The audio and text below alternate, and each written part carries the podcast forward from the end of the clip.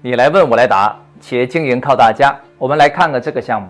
那么这个老板呢有两家中医馆啊，一家做儿科，一家做中风康复科。目前呢这两家看来都是在亏损状态。那么在中医馆这个领域，在全中国有很多家。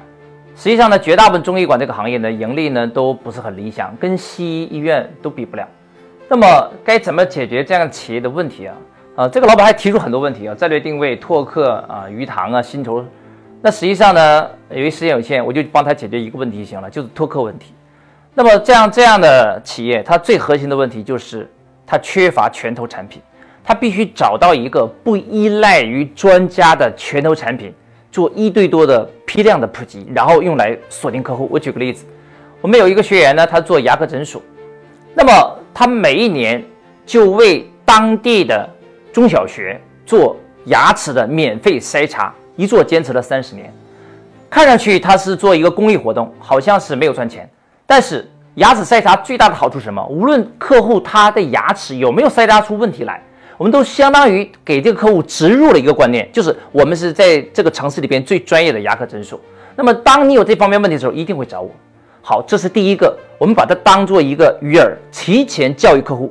第二个，他的牙齿健康的筛查实际上并不花太多的时间跟精力，他不用像常规的中医理疗，可能望闻问切、开药方、扎针灸很麻烦，所以。这个中医诊所，他要怎么去调整它的引流机制呢？他必须找到一个可以标准化、批量复制、不依赖于医师的前端的产品，然后以公益的模式，在这个城市范围之内做批量的啊赠送式的普及，要主动出击。你不能等客户有需求了再来找我们，你要主动出击。比如说跟中小学做这个啊健康讲座，做免费的检查。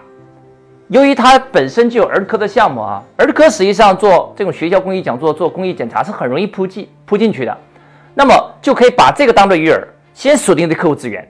最好的方式，每一次普查都为这个客户制定一个健康档案。第一年检查完之后，第二年再去检查，美其名曰，哎，我要为健康档案做复查呀。那么就相当于把这些客户的数据提前录入到我们公司的数据库资料里边去，这种将成为一个公司庞大的财富。